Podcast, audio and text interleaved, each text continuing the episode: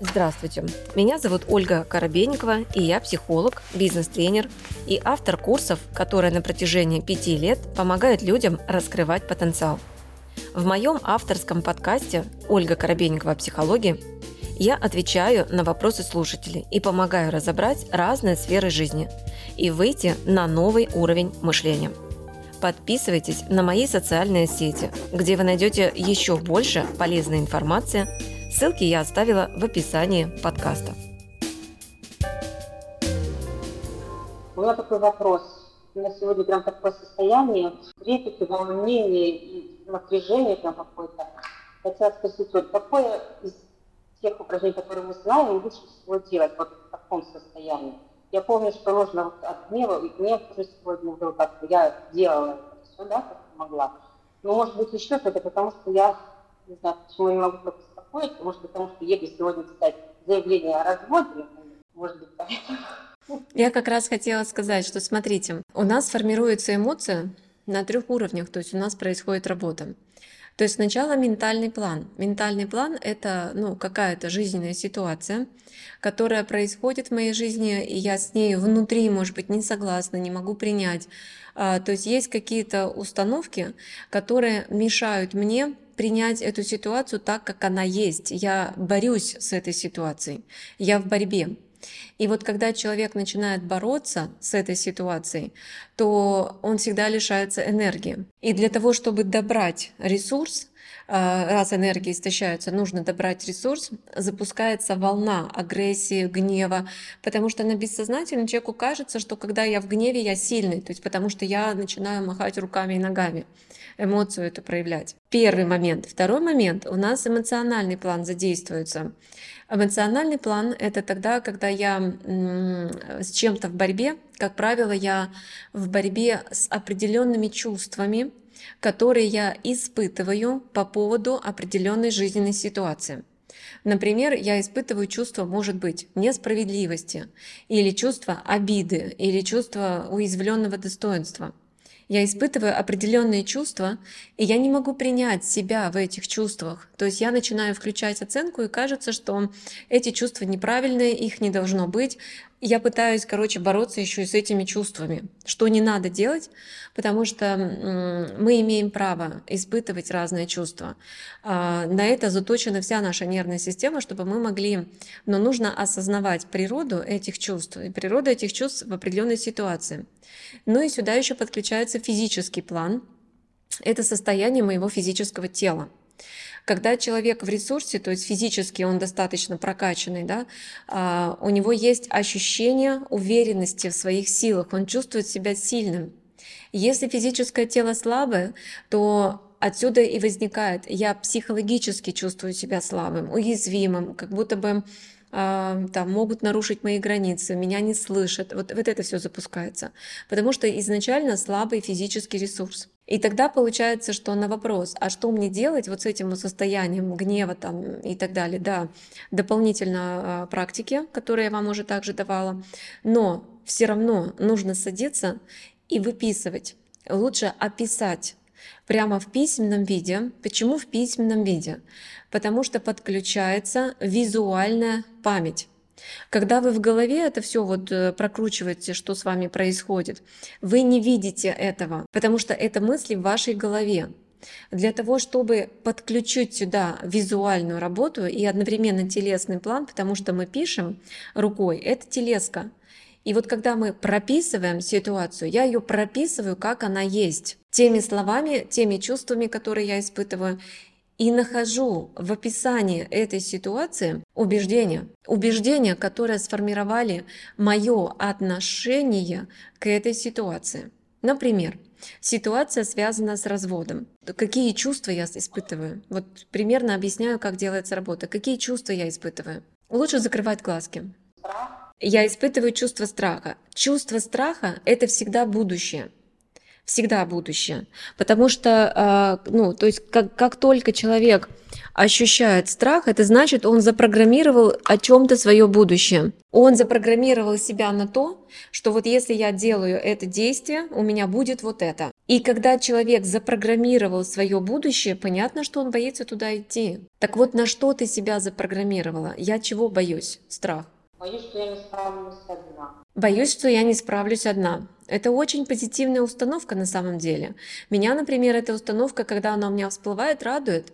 Почему она меня радует? Потому что я понимаю, что теперь у меня будет повод получить поддержку, найти новых э, помощников, единомышленников, людей, которые мне помогут. И вот отношение к этой установке «я одна не справлюсь», она разная.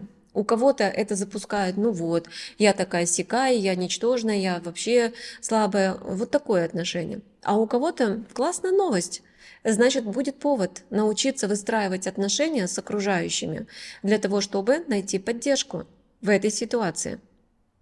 Получается, тогда это созидающая установка. Как ведь ты ее будешь воспринимать, так она у тебя и будет проявляться на сознательном уровне. Поэтому вот сама себе скажи так, угу, я одна не справлюсь в этой ситуации. И это хорошая новость. Значит, я найду людей, которые мне в этом помогут. Скажи это вслух и почувствуй. Я одна не справлюсь в этой ситуации. И это хорошая новость. Значит, я найду людей, которые помогут мне справиться с этой ситуацией. Да, я расширю свой круг общения. Я расширю свой круг общения. Отлично. Что чувствуешь? Да, потому что это расширяющее, мгновенно расширяющее поле. Потому что я когда я хотела, думала, да, справиться с этим одна, почему идет напряжение? Потому что ваше подсознание в курсе, что, ну, в одиночку как бы ну, реально сложно многие вещи делать. Это, это факт. Это реальность, от которой не уйдешь. И вот ваше подсознание, оно хочет расширить вам видение, расширить ваш фокус. И тогда уходит напряжение моментально. Во всех ситуациях, где вы чувствуете напряжение, всегда осознавайте, что э, вы вступили в создание какой-то зависимости с кем-то. То есть вы сконцентрировали все свои ожидания на определенном человеке. И вы понимаете, что этот человек уже не вытаскивает ваши ожидания. Ну, тут не может он один оправдать все ваши ожидания. Значит, надо расширить просто поле и все. И вот дальше уже включается а, мозг. Ага, а где я буду найти, находить поддержку? И я для этого должна определить, а какого рода поддержка это нужна в чем именно она мне нужна. То есть это я уже э, распаковываю вот эту вот задачу, найти себе окружение, найти себе поддержку, распаковываю ее на промежуточные шаги. И определяю, в чем нужна будет конкретная поддержка, Алина? Ну, конкретная поддержка нужна переезд да, в другой город. Так, переезд в другой город. А... И ну, найти единомышленников. Я, конечно, понимаю, что я буду учиться у тебя, Оля, это однозначно. Я поеду, там будет круг единомышленников, но я хотела бы находиться там постоянно, скажем так, да? Вот вы расписали себе эти действия, да, вот мне потребуется поддержка в этом, в этом, в этом, вы снова это пишете, выгружаете это из своей головы, чтобы вы увидели эти задачи. Когда мозг видит поставленная задача, он начинает действовать. Потому что когда оно пока в голове, мозг, ну такой, ленивый, саботажник, в общем, он мне это не смотрит. Вы выписали, и дальше единомышленники, хорошо, чтобы были единомышленники, надо отследить круг своих интересов. То есть я интересуюсь чем? Вот этим, вот этим, вот этим, вот этим. Вы себе это расписываете и тут же э, понимаете так, где могут быть эти люди. И логично, что для того, чтобы встретить единомышленников, желательно работать там, где с, с, ну, как бы профессиональная ниша вот этого работодателя совпадает с кругом ваших интересов. Как я уже говорила, что узкое мышление, оно в том, что, например, я психолог, и я могу работать только психологом. И мои единомышленники – это психологи. Не совсем. Если я психолог, я могу работать в психологическом центре администратором. Я могу работать менеджером по продажам. Я могу работать там офис-менеджером, я могу работать там куратором, я могу кем угодно работать, но вот это мой профессиональный эгрегор, это моя профессиональная ниша, потому что там круг моих интересов. А некоторые сужают свое мышление, я, короче, психолог и буду работать только психологами, больше никем, кроме как психологом. И в этом его проблема. Потому что на самом деле, э, если круг интересов психология, не каждому человеку дано быть психологом. Это факт. Но при этом он может работать вместе с психологом в какой-либо должности. Это да. И это называется расширить спектр, э, ну, опять же, да, своих поисков там по работе и прочее. Еще такой вопрос, я не помню, где, где я услышала, вот ты говорила, вот если вот э, дело запомнила первого человека, да, мужчину первого, который был с тобой, то уже он не подпустит никого другого, пока не найдет того самого, да? Ты немножко исказила информацию, немножко искажена информация. У меня просто такой вопрос. Я пока ситуация, я все время ищу одного человека. Я прямо сейчас анализирую это все. И я не понимаю, как от этого избавиться, что с этим делать, вообще возможно ли это а мы никогда не сможем избавиться от э, какого-либо человека, мы можем только принять. Потому что вся наша жизнь а, это создание некой энергетической матрицы. Все люди, с которыми мы когда-либо встречаемся, неважно в каких ролях, социальных ролях, там, друзья, единомышленники, кто угодно, это создание матрицы. И эта матрица нам нужна для усиления нашего поля. Когда мы начинаем опять бороться, вытеснить этого человека, убрать его, забыть его, не получится. Потому что матрица предполагает, что мы встречаемся не просто так. Мы встречаемся усилить свое поле. Каждый человек усиливает наше поле. И получается, что для того, чтобы э, ушло как бы это сопротивление, здесь опять же нужно осознать, что вот этот вот человек, расширяет мое поле, расширяет уровень моей энергии. До встречи с этим человеком я была наполнена вот этими вот этими чувствами. После встречи с этим человеком я расширила спектр своих чувств. Например, я никогда никого ненавидела, а теперь я ненавижу. Расширилась э, спектр ощущений? Да. То есть нужно просто смотреть, что каждый человек привносит просто в мое пространство новые чувства, которые я до этого никому больше не испытывала безоценочно, просто новые чувства. И все. И я перечисляю, какие новые чувства я испытывала с этим человеком, какую новую информацию о себе я получила через его слова. Что нового? Всегда все новое. И я, угу, окей, этим я расширяю свое знание о себе, точка. То есть я перечисляю и сама себе записываю, что это есть расширение моего знания о себе через его мнение. Я могу с этим согласиться, могу с этим не согласиться, но как минимум это расширяет, ага, Интересненько. То есть некоторые люди меня воспринимают вот так. Замечательно, галочку поставила, окей, я над этим подумаю, если захочу, не захочу, не буду думать, но тем не менее, получается, я произвожу вот такое впечатление. Вот примерно в таком формате вы беседуете с собой и беседуете, а, закрыв глазки, с какими-то людьми, которые как будто преследуют ваше пространство, преследуют э, ваше поле, на уровне просто энергии, то не обязательно их видеть. Просто закрыли глаза, представляете человека и начинаете выгружать всю эту информацию. И все. И тогда, получается, это все уже ну, принимается и отпускается. Ну, а, а, от, смотря что такое отпускается. Это больше не думать об этом и не искать этого, да, что вот оно продолжается. Да, я продолжаю искать. Мы всегда что-то в людях ищем. Чаще всего то, чего у нас нет. Я не знаю, на каком уровне осознанности ты сделаешь эту практику.